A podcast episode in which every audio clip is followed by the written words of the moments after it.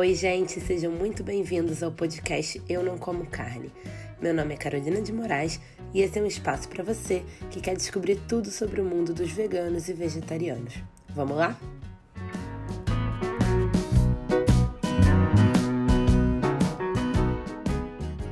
No episódio de hoje, a gente vai falar um pouquinho sobre o consumo de carne, como cortar a carne da sua dieta, como ter uma dieta vegetariana ou vegana de qualidade.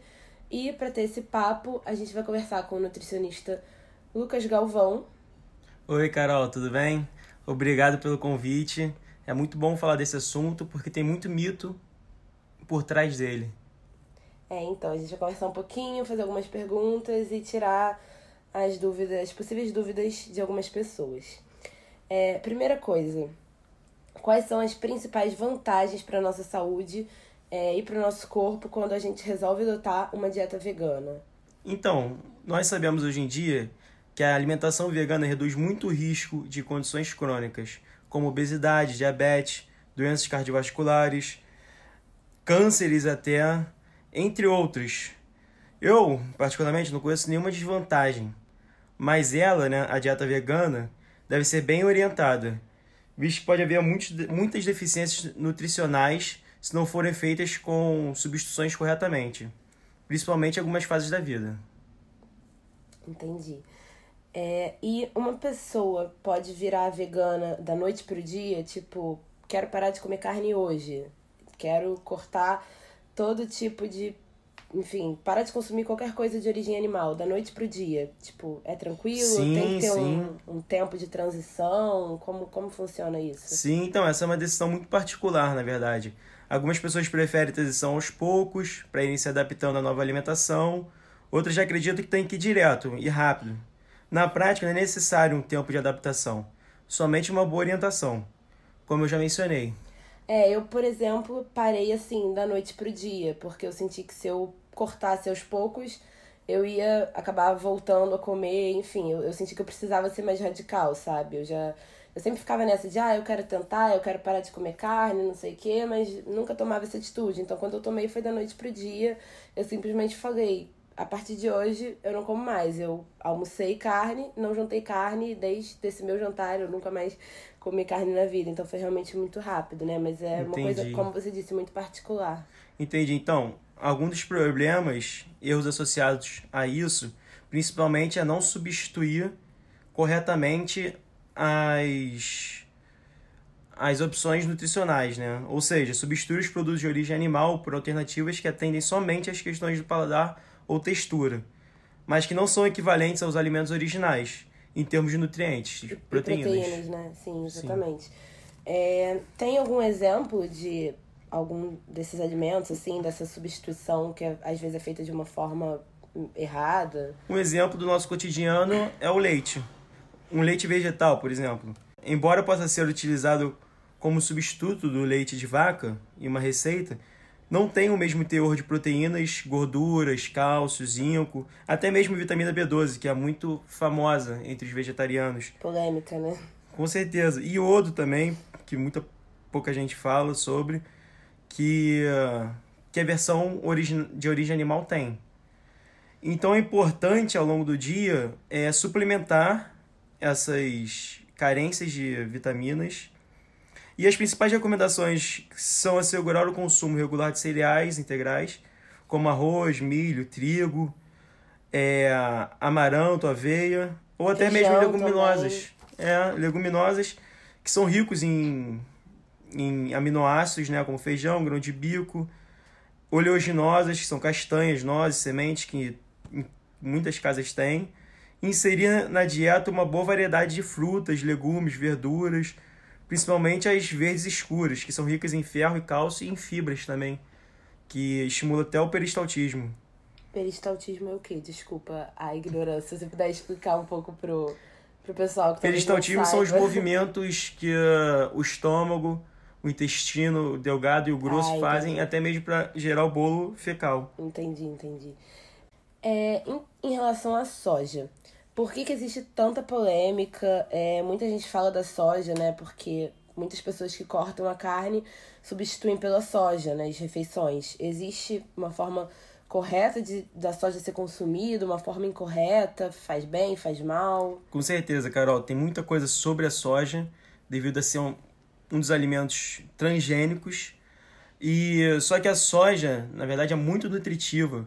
Ela é fonte de proteínas completas para o nosso organismo, fonte de aminoácidos essenciais, ou seja, são aminoácidos que o nosso organismo não produz. Então ela é importantíssima na nossa alimentação. Também, além disso, é, tem teores interessantes de ferro, cálcio, zinco. Apesar disso tudo, que parece ser algo magnífico, brilhante, contém alguns fatores antinutricionais que dificultam, que dificultam a digestão e absorção desses nutrientes, que geram um problema no consumo excessivo dela. E muitas pessoas falam sobre a, essa soja comercializada ser muito transgênica. Isso é verdade? É um mito? Então, é o que eu te falei no início da sua pergunta. É, vale lembrar que boa parte da soja comercializada hoje é geneticamente modificada e não sabemos ao certo o quanto isso pode influenciar, já que é algo muito novo que está acontecendo hoje em dia. Tem até um livro muito interessante sobre isso, Homo Deus, de um dos grandes célebres da atualidade, que é o Yuval. Ele fala muito disso, que hoje em dia a medicina está evoluindo muito rápido e a humanidade não está acompanhando. Então, é, isso pode influenciar a nossa saúde no futuro. Só vamos saber daqui 50 anos. Mas já sabemos também um pouco que os alimentos transgênicos acabam produzindo impactos ambientais. É, impactos ambientais importantes, como a perda da biodiversidade, tanto pela necessidade do uso de agroquímicos para produzir muito, quanto pela contaminação de sementes naturais de transgênicos. Ah, sim. E você tem alguma dica para quem queira consumir soja mesmo assim, seja comercializada ou não?